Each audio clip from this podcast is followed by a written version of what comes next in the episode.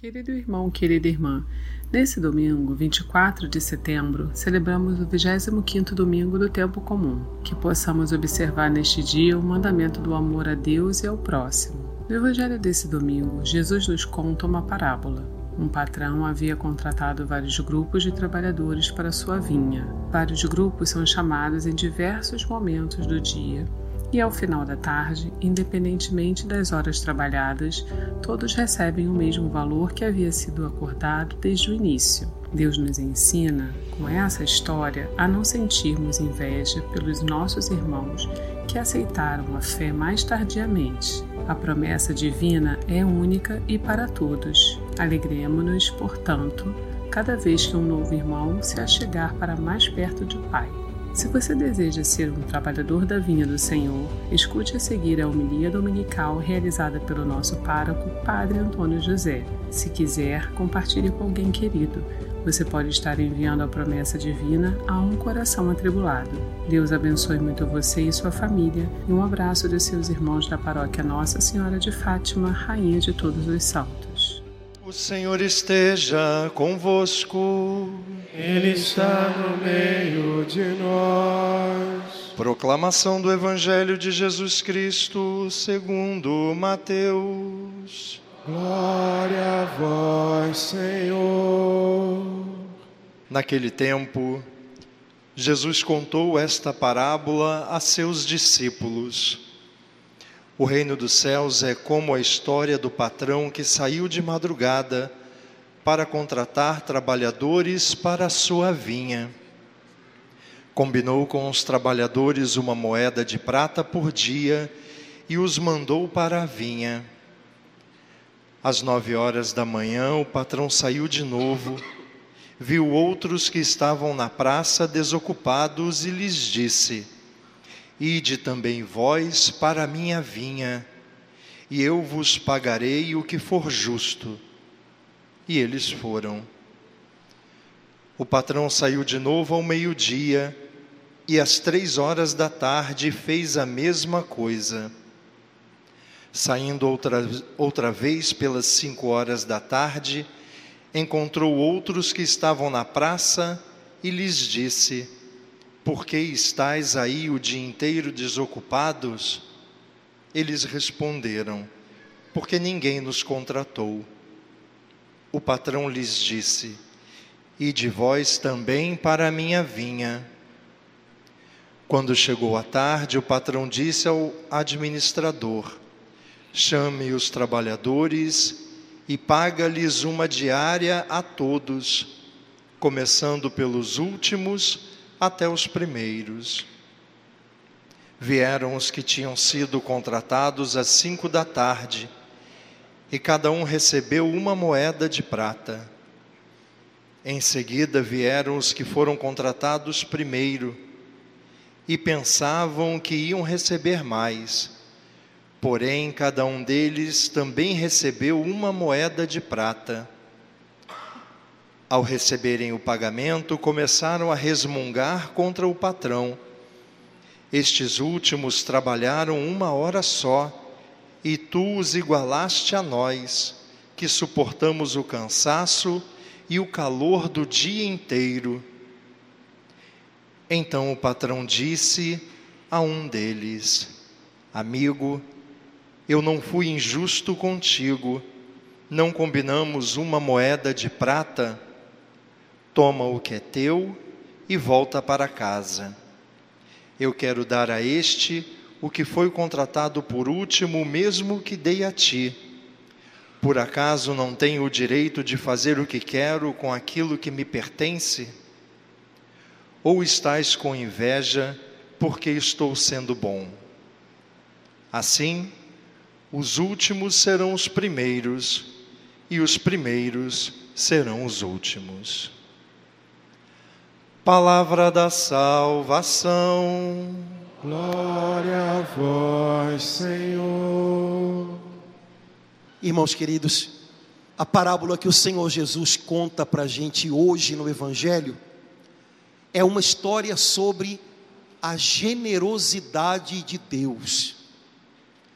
Mas olha, finge que não tem mais ninguém na igreja só nós. A gente ouve essa parábola e ela incomoda um pouquinho a gente. A gente escuta a história e quando chega quase no finalzinho da história, a gente tem a impressão de que Jesus pisou na bola. E a gente toma o partido daqueles que na parábola se sentiram vitimados e murmuraram, se queixaram do patrão generoso.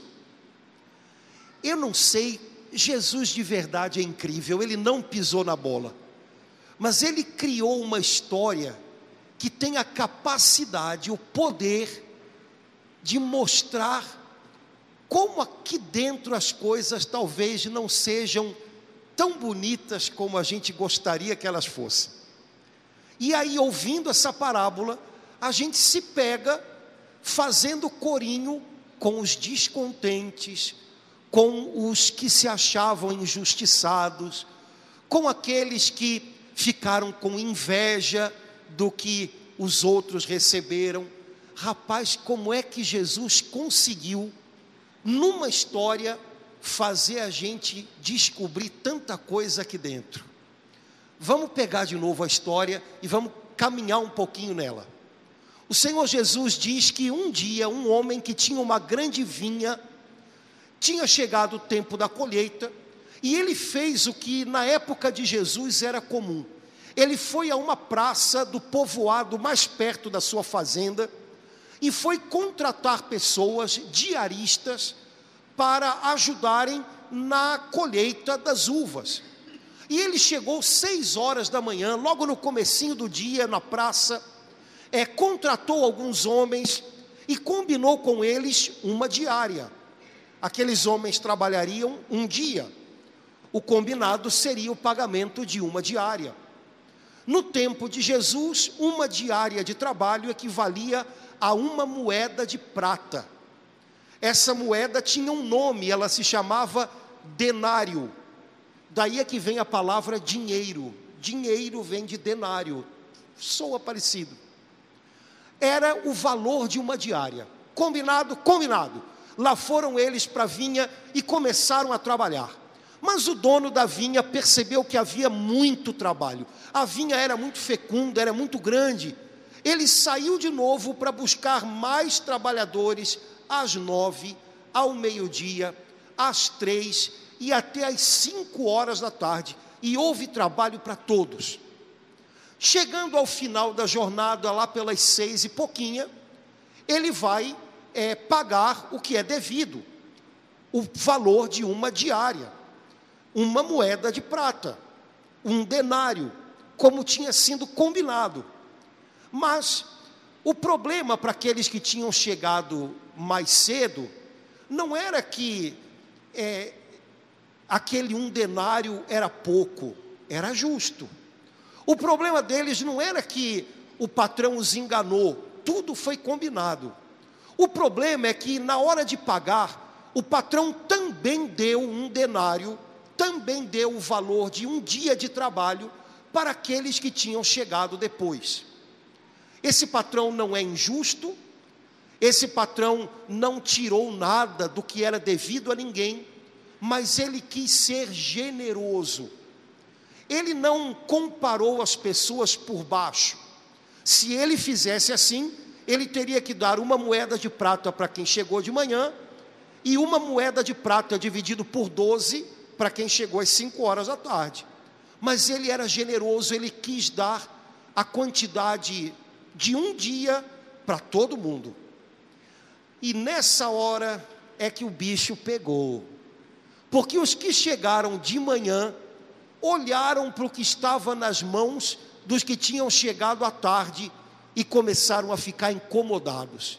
E começaram a reclamar do patrão como se eles fossem injustiçados, como se eles fossem vítimas é, de algo injusto. E o patrão, então, ouvindo o buchicho, chega para eles e diz: escutem, é, vocês estão chateados porque eu estou sendo generoso com quem veio depois?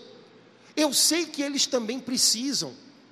Eu não estou dando o que vocês merecem, eu estou dando o que vocês precisam, tanto a uns quanto a outros. Vocês estão chateados por causa do que eu faço com os meus bens? Vocês estão chateados com a minha generosidade? Ou será que vocês estão com inveja pelo que vocês estão vendo nas mãos dos outros? Vocês nem estão vendo a moeda de prata que tem nas mãos de vocês. Levem o que é de vocês, usem o que eu dei para vocês, não se importem com o que eu coloquei na mão dos outros. E eu não sei se toda essa explicação do patrão foi o bastante para aqueles homens ficarem tranquilos.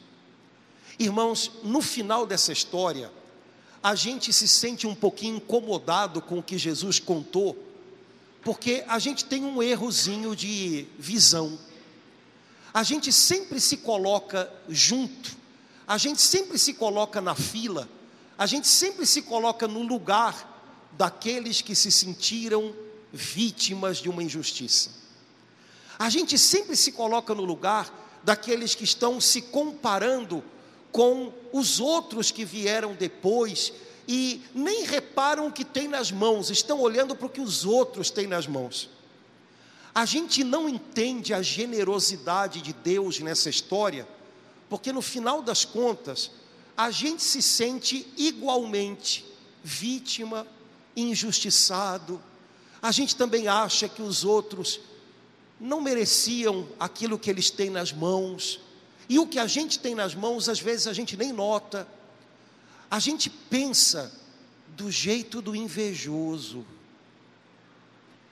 Quando na verdade a gente só entende essa parábola se a gente se colocar no lugar certo, que é o da gente, o lugar daqueles que estão recebendo muito mais do que mereciam.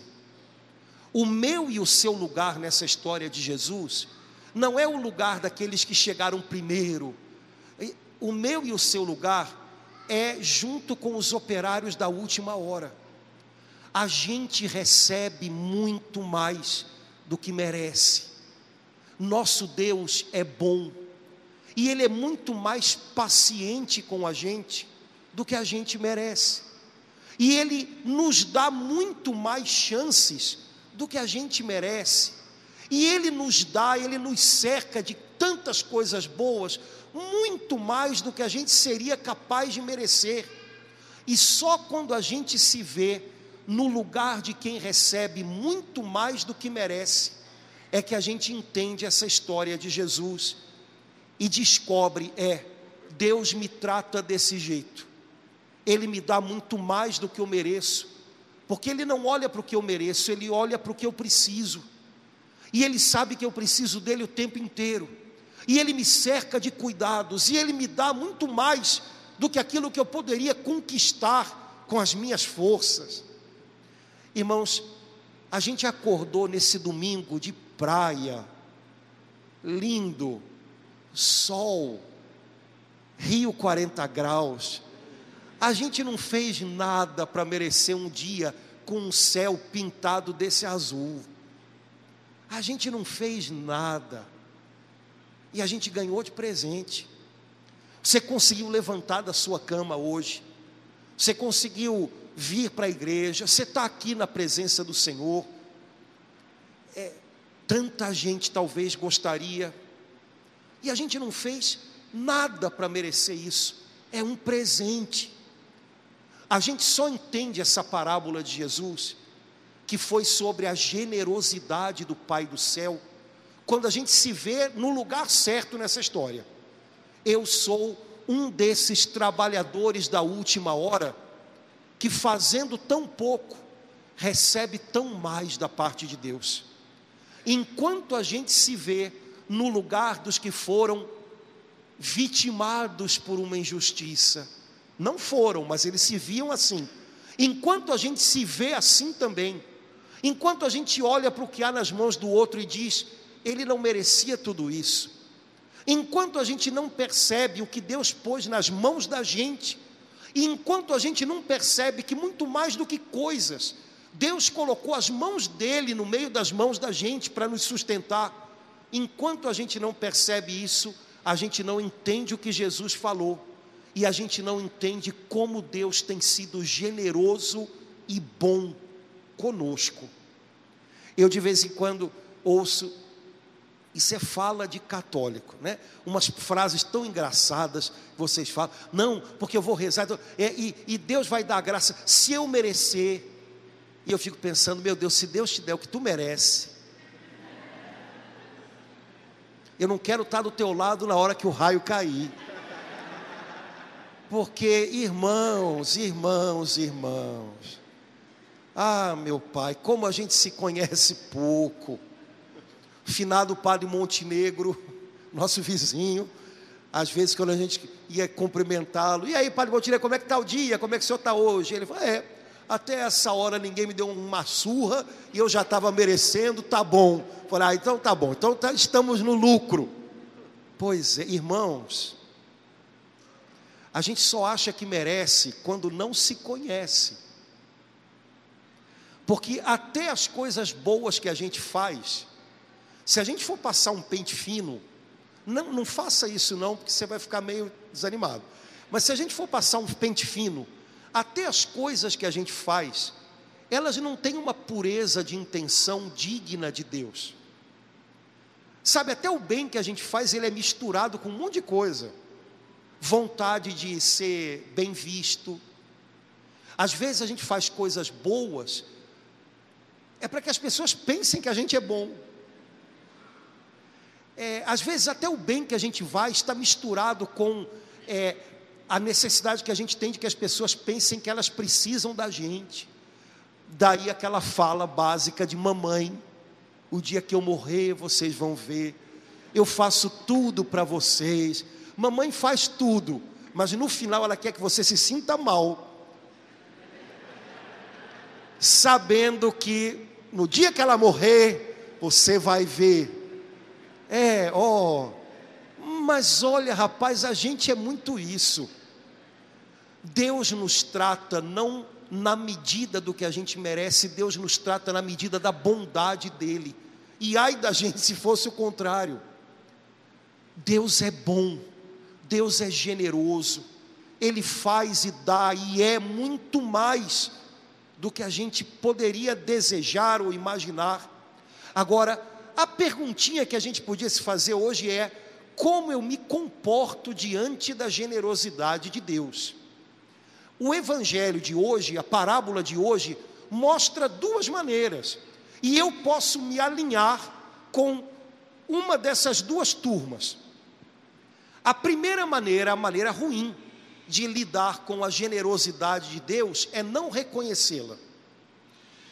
É se sentir vítima da vida. Tudo comigo é mais complicado. Eu de vez em quando eu ouço isso. Ai, a gente vai ficando velho, vai sendo difícil aguentar umas coisas. Eu sento uma pessoa na minha frente, e aí ela diz para mim que está acompanhando um filho que está com câncer, com 18 anos. Ela vai embora, chega uma outra pessoa. A outra pessoa, sei lá, quis comprar um negócio e veio pela internet, ela pensou que era uma coisa, veio outra, e ela está se sentindo enganada, muito chateada. Ah, padre, comigo tudo é mais complicado. Eu olho.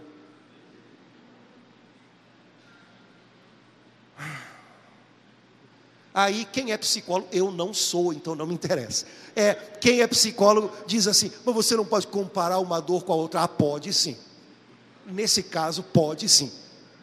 Pode sim. Até porque há pessoas que estão se tornando excessivamente doloridas ou dolorosas. Tudo dói de uma maneira tão intensa. Gente, até dor tem que ter diferença de intensidade, assim como alegria. Se você parece que vai explodir de alegria, porque comprou uma blusa, se você ganhar na loto, você morre. Porque você não sabe dosar as suas alegrias, né? Se você acha que é a mesma alegria receber a comunhão e ver alguma coisa legal na internet, você, não, você perdeu a noção do que, que é importante. Dor é a mesma coisa. Se você tem a impressão que vai morrer, de vez em quando tem uns videozinhos na internet, a criança, eu vou morrer. Por quê? Porque a mãe não quis comprar. Se você acha que vai morrer porque não deu para comprar uma coisa. A hora que chega um diagnóstico médico complicado ou uma notícia, você morre de vez. Então, até dor tem intensidade.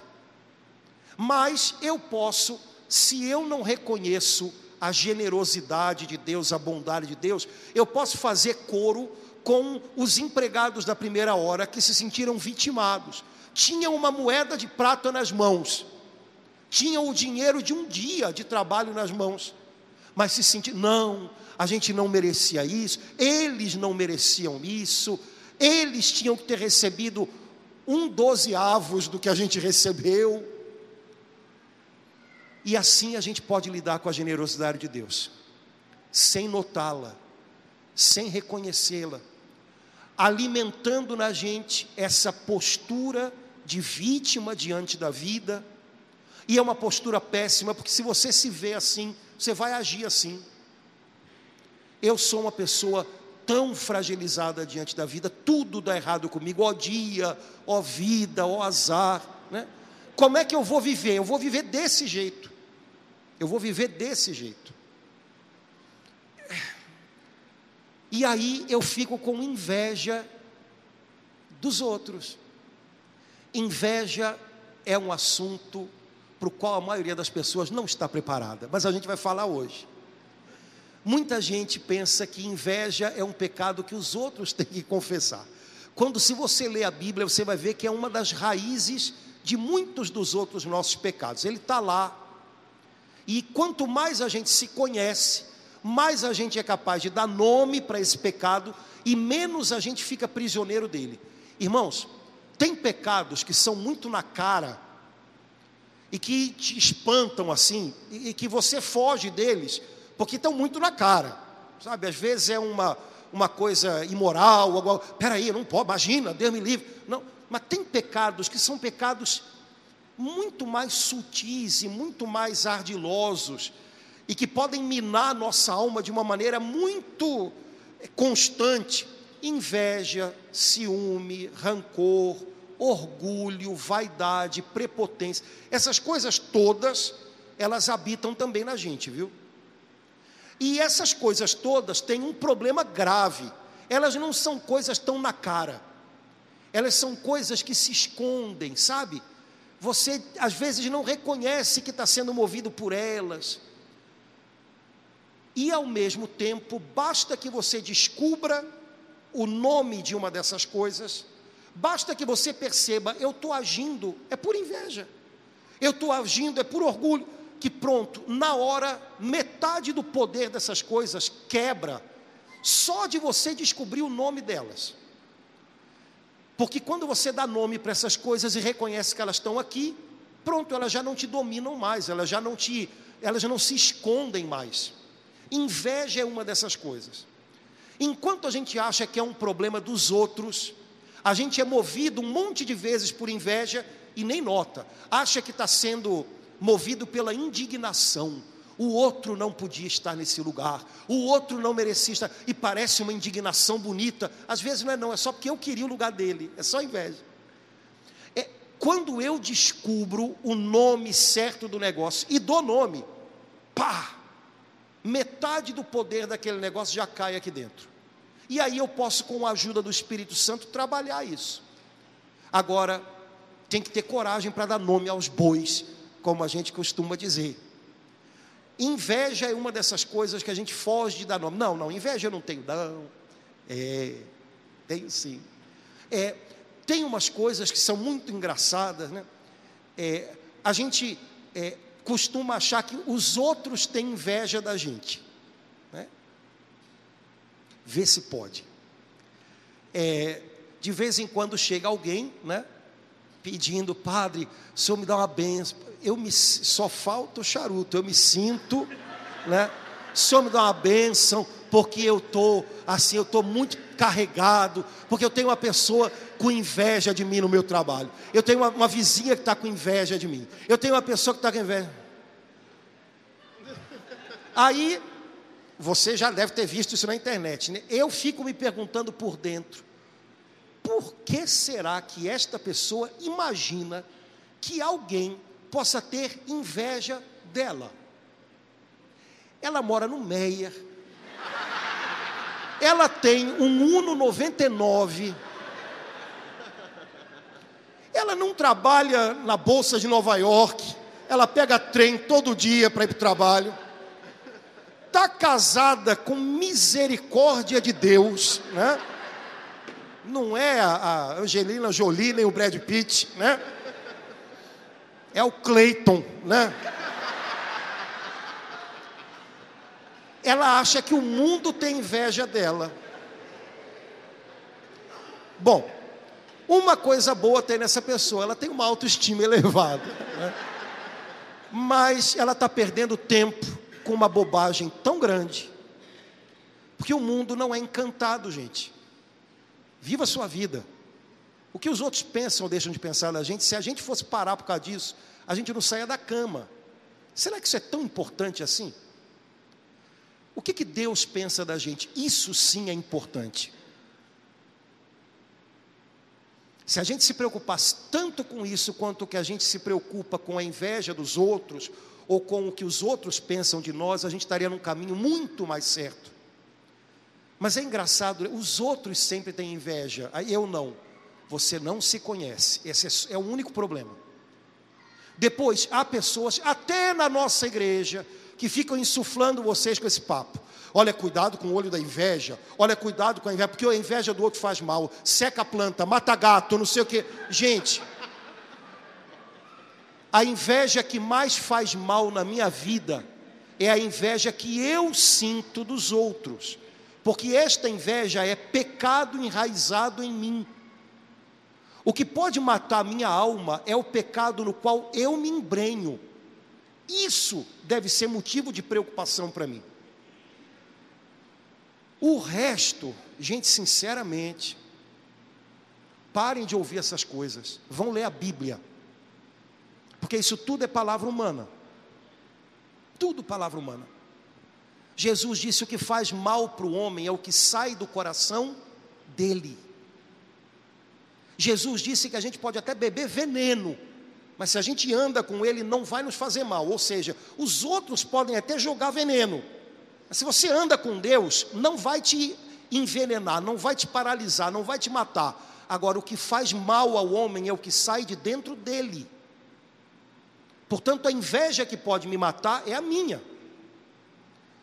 Se eu, ao invés de reconhecer a generosidade de Deus e olhar para o que Ele colocou nas minhas mãos, e se ao invés de cuidar disso, eu só me comparo com quem está ao redor, o outro tem mais, por que, que Deus deu aquilo para ele? Eu vou jogar fora tantas oportunidades, tantos talentos que Deus me deu. Sabe, parece que isso cega a gente. É, é uma péssima maneira de lidar com a generosidade de Deus. A generosidade de Deus é real, mas a minha resposta para ela pode ser muito ruim. Eu posso não crer que Deus é generoso e aí eu invejo os outros, eu acho que Ele não me deu nada, mesmo que eu tenha uma moeda de prata nas mãos, eu não tenho nada. Eu posso me sentir vitimado diante da vida, comigo tudo é pior do que com os outros, e isso simplesmente me faz apático diante da vida. Eu me vejo dessa maneira, eu ajo dessa maneira. Eu nem tento, porque vai dar errado mesmo. Comigo tudo dá errado, comigo tudo é pior. Ou então eu tenho uma outra maneira de lidar com a generosidade de Deus. Eu descubro que ela é real e eu, grato, aproveito a generosidade de Deus comigo. Uma pessoa agradecida quando recebe um presente, ela usa. O pessoal no Brasil, quando dá um presente, tem mania de querer que se abra na frente, não é assim? E aí eu acho isso engraçado. É, dá um parabéns, é obrigado. Em princípio, você obrigado. Não, a pessoa quer que você abra, quer que mostre cara de feliz, né? Que o pior de tudo é isso, é quando você abre e ainda tem que criar, opa, que bom, né? É, e, e mostre, né? É, e a pessoa quer que você use. Bom, eu acho que com o Pai do céu é um pouco assim. É, ele nos dá tanto. É, acolha a generosidade de Deus vivendo o que Ele te dá vivendo com o coração confiante, vivendo com o coração agradecido. Ah, mas o dia hoje está ruim, está ruim, mas o que dá para viver, como diz aquela maneira carioca, é o que temos para hoje. Eu vou viver da melhor maneira possível, porque isso é a gente que decide. viver da pior maneira possível ou da melhor maneira possível as coisas que nos acontecem. Irmãos, vocês não sabem quem senta do lado de vocês na igreja.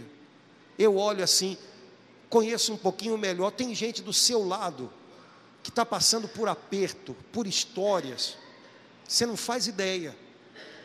E tem gente aí do seu lado que decidiu viver isso da melhor maneira possível, de cabeça erguida, confiando em Deus, agradecendo pelo que Deus vai fazendo no caminho, porque isso é uma escolha da gente. Eu posso escolher viver grato, eu sei que Ele é bom comigo, e eu vou aproveitar o que Ele me deu, eu vou aproveitar a vida que Ele me deu, o dia que Ele me deu, eu vou sair da cama, para olhar pela janela, para dizer obrigado, Senhor, que dia bonito está fazendo hoje. Não, que dia bonito está fazendo hoje, mas está um calor horroroso. Você, é, quem mandou não morar na Suíça, né?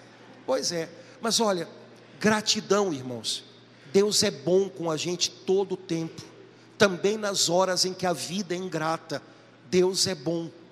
E se a gente olha para o que Ele pôs nas mãos da gente, e às vezes o que Ele põe nas mãos da gente não são coisas, às vezes o que Ele põe nas mãos da gente são as mãos dele, segurando a gente a gente descobre que tem muito motivo para agradecer. Muito. Quando a gente aprende a reconhecer a generosidade de Deus, a gente aprende com Ele a ser generoso com os outros também. Quando a gente descobre como Ele é paciente com a gente, a paciência da gente estica um pouquinho também, viu? O salmo que a gente rezou hoje dizia assim: O Senhor é amor, é paciência e compaixão. E Ele tem sido assim com cada um de nós. Quando a gente entende isso, de repente a gente consegue ser um pouco mais paciente com quem não anda no ritmo da gente. E a gente dá mais uma chance, porque afinal Deus tem dado tantas para a gente, né? É, aprender a ser generoso também é uma boa maneira de corresponder à generosidade de Deus de maneira natural, nós não somos generosos, nós somos mesquinhos, viu? Pela gente mesmo, a gente é mesquinho. É, gente, as pessoas pedem, dá para você me fazer no seu. A gente fala de brincadeira, mas Freud explica. A gente fala assim: o que, que eu ganho com isso? Ou então a gente procura sempre a lei do menor esforço, né? Que, que eu posso fazer que me canse menos, que me custe menos? Por nós mesmos, nós somos mesquinhos é, alguém pede algum favor para a gente e a gente diz isso um para o outro, ó, ficou me devendo, hein? Ou então, ó, estou te devendo essa. Com Deus a gente aprende a ser generoso. A gente para de fazer tanta conta para ver quanto é que a gente está ganhando. E a gente descobre que às vezes a gente perder. É, mas para melhorar alguém, para ajudar alguém a dar um passo para frente, vale muito vale muito. De repente a gente descobre com Deus que a gente não tem que ser tão calculista assim, porque no reino de Deus a matemática às vezes sai diferente, viu? E pode ser até que eu tenha terminado o dia com menos dinheiro do que comecei. Mas se eu ajudei alguém a dar uma virada na sua vida, vale. E eu posso ter me cansado mais porque eu fui ajudar uma pessoa a gente gosta tanto de cantar umas musiquinhas, né? Aquela musiquinha barca diz: Meu cansaço que a outros descanse. Mas se eu chego no fim do dia um pouco mais cansado, mas o meu cansaço trouxe um pouco de paz, de alegria para alguém, valeu. Só que essa generosidade nós sozinhos não temos. Isso é fruto de nós caminharmos com um Deus tão generoso o cansaço dele trouxe paz para a alma da gente. Agora é a nossa vez. Quando a gente se dá, quando a gente se gasta, quando a gente se cansa um pouco mais, porque acredita que vai ajudar alguém a dar um passo além, um passo adiante, a gente pode olhar para a cruz do nosso Salvador e pensar: Senhor, obrigado, porque o Senhor está me ensinando a ser um pouco mais generoso e isso é lindo e vale muito a pena. Irmãos queridos, nosso Deus é bom e Ele tem feito muito mais do que o que a gente merece. O fato da gente estar aqui hoje é um presente de Deus. A gente pode corresponder à generosidade dele de uma dessas duas maneiras: duvidando dela, se sentindo vítima da vida, comigo tudo é mais complicado. Quem sabe invejando quem está ao nosso lado e nem sequer dando valor para o que a gente tem nas mãos hoje. Ou então a gente pode corresponder à generosidade de Deus com gratidão. Senhor, o que o Senhor me deu, eu vou curtir, eu vou fazer render. Esse dia de hoje, eu não vou deixar ele passar em branco. Quem sabe essa gratidão vai ensinar a gente a ser generoso do jeito dele. E a gente vai descobrir que o coração da gente, quanto mais ele se alarga, quanto mais ele se dilata, mais ele está saudável. Quanto mais o nosso coração se fecha na gente mesmo, só nas minhas coisas, só nas minhas dores, a gente acaba se perdendo nas dores da gente.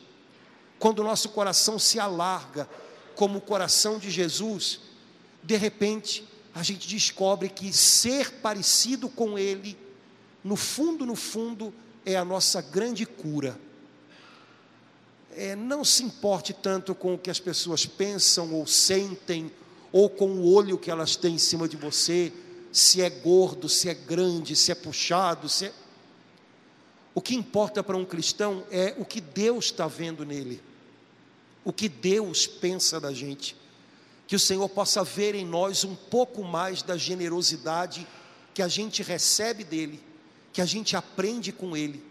E se ele vir em nós um coração com desejo de ser generoso, rompendo até alguns limites que a gente antes tinha se imposto, eu tenho certeza que a alegria do coração de Deus vai se transformar em bênção, em alegria para a gente também.